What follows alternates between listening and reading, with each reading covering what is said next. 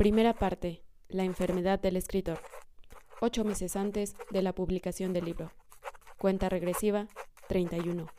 En los abismos de la memoria.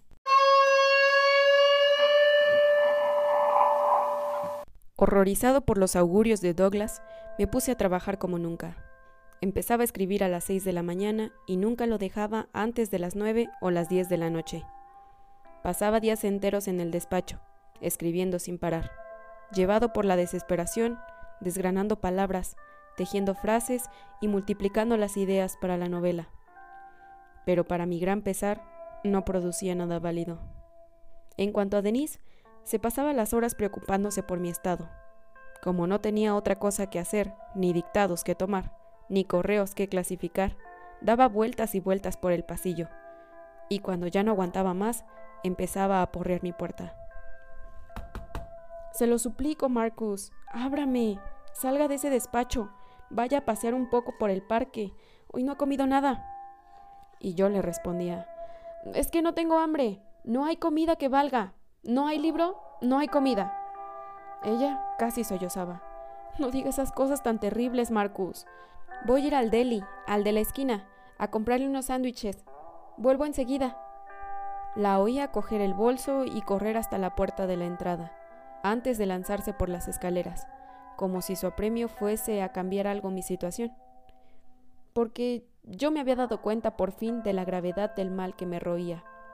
Escribir un libro partiendo de la nada me había parecido muy fácil, pero ahora que estaba en la cima, Ahora que debía asumir mi talento y repetir el agotador camino hacia el éxito que es la escritura de una buena novela, ya no me sentía capaz. La enfermedad me había fulminado y nadie podía ayudarme.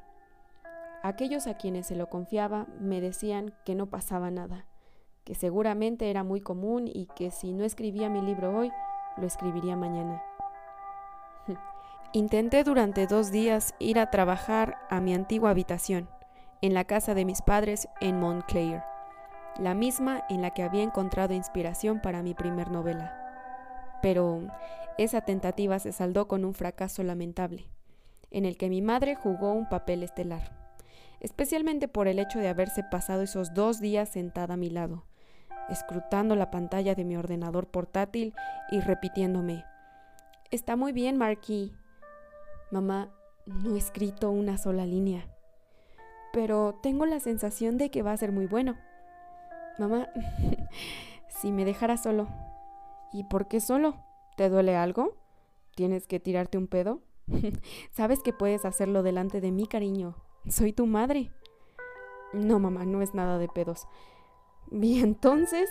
¿Tienes hambre? ¿Quieres algo de comer? ¿Algo salado? No, tampoco tengo hambre. Entonces, ¿por qué quieres que te deje? ¿Intentas decirme que te molesta la presencia de la mujer que te dio la vida? No, no me molestas, pero... Pero entonces, ¿qué, Marcus? Nada, mamá. ¿Sabes qué? Necesitas una novia, Marky. ¿Te crees que no sé qué has roto con esa actriz de televisión? ¿Cómo se llamaba? Lidia Glurma. Ah, sí, claro. Lidia Glur. De todas maneras no era cosa seria. Mm, quiero decir, era algo pasajero. Algo pasajero. A eso se dedican los jóvenes de ahora, a las cosas pasajeras. Y después se encuentran con 50 años, calvos y sin familia. Ah, ¿Y a qué viene lo de calvo, mamá? Pues nada, pero ¿te parece normal que me entere por una revista de que estás con esa chica? ¿Qué clase de hijo hace eso a su madre, eh? Figúrate que justo antes de tu viaje a Florida entro en el peluquero y noto que todo el mundo me mira de manera extraña. Pregunto qué pasa y entonces la señora Berg, con su casco de permanente en la cabeza, me enseña en la revista que está leyendo una foto tuya y de esa Lidia Glur en la calle, juntos, y el titular que dice que se han separado. La peluquería entera sabía que habían roto, y yo ni siquiera me había enterado de que había salido con ella. Claro, yo no quise pasar por una imbécil. Dije que era una mujer encantadora y que a menudo venía a cenar.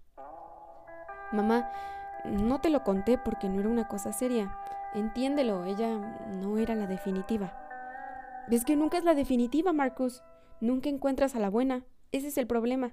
¿Crees que las actrices de televisión van a saber llevar una casa? Mira, ayer mismo me crucé con la señora Emerson en el supermercado. Y qué casualidad, su hija también está soltera.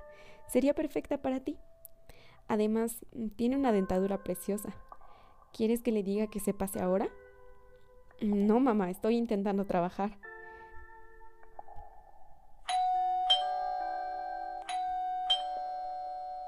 Creo que son ellas.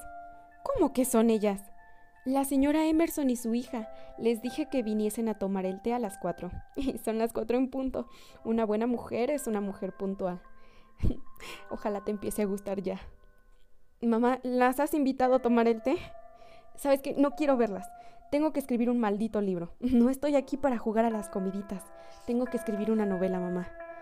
Ay, Marky, necesitas urgentemente una chica. Una chica con la que te puedas comprometer y casarte. Piensas demasiado en los libros y no lo suficiente en el matrimonio. Nadie se daba cuenta de la gravedad de la situación.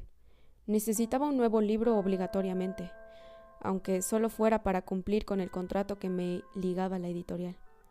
En enero de 2008, Roy Barnaski, poderoso director de Schmidt Henson, me convocó en su despacho en el piso 51 de un rascacielos de Lexington Avenue para llamarme seriamente al orden.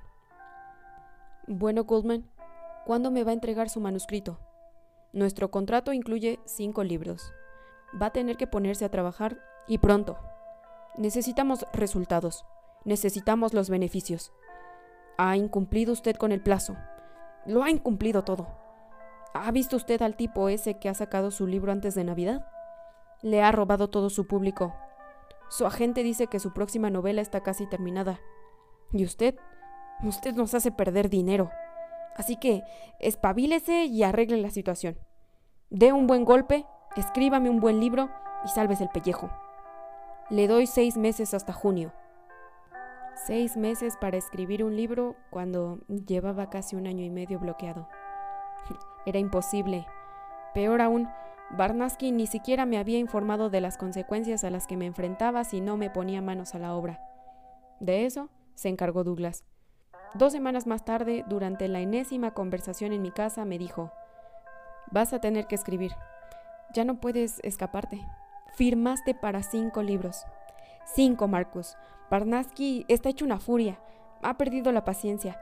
Me ha dicho que te dejaba hasta junio. ¿Y sabes qué es lo que va a pasar si no cumples? Van a romper tu contrato.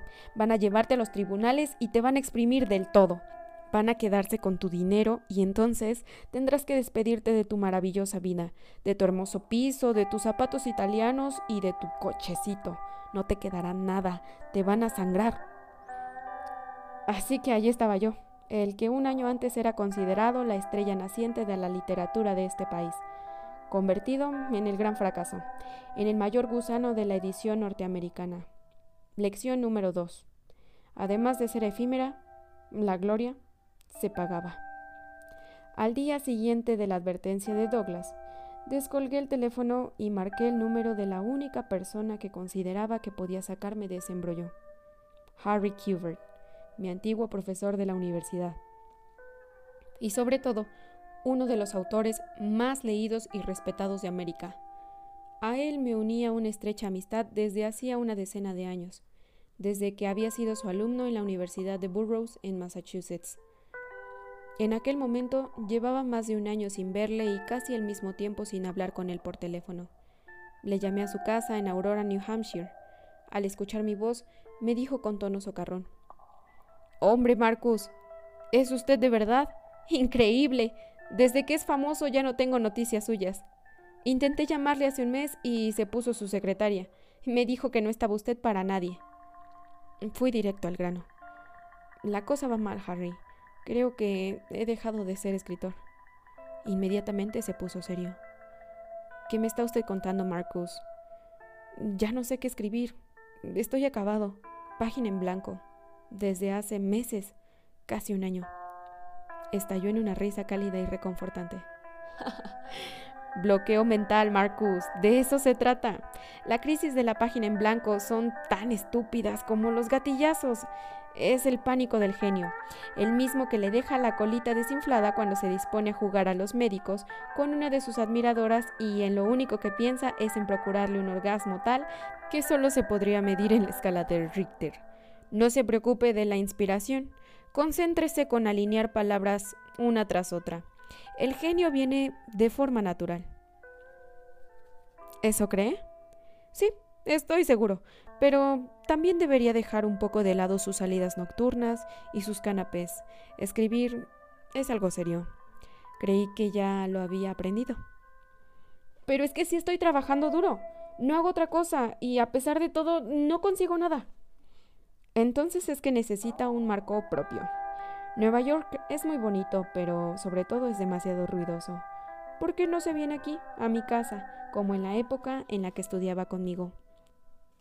Alejarme de Nueva York y cambiar de aires, nunca una invitación al exilio me había parecido más sensata. Partir en busca de la inspiración para un nuevo libro a la campiña americana en compañía de mi viejo maestro era exactamente lo que necesitaba. Así fue como una semana más tarde, a mediados de febrero de 2008, me marchaba a instalarme en Aurora, New Hampshire, pocos meses antes de los dramáticos acontecimientos que me dispongo a narrar aquí.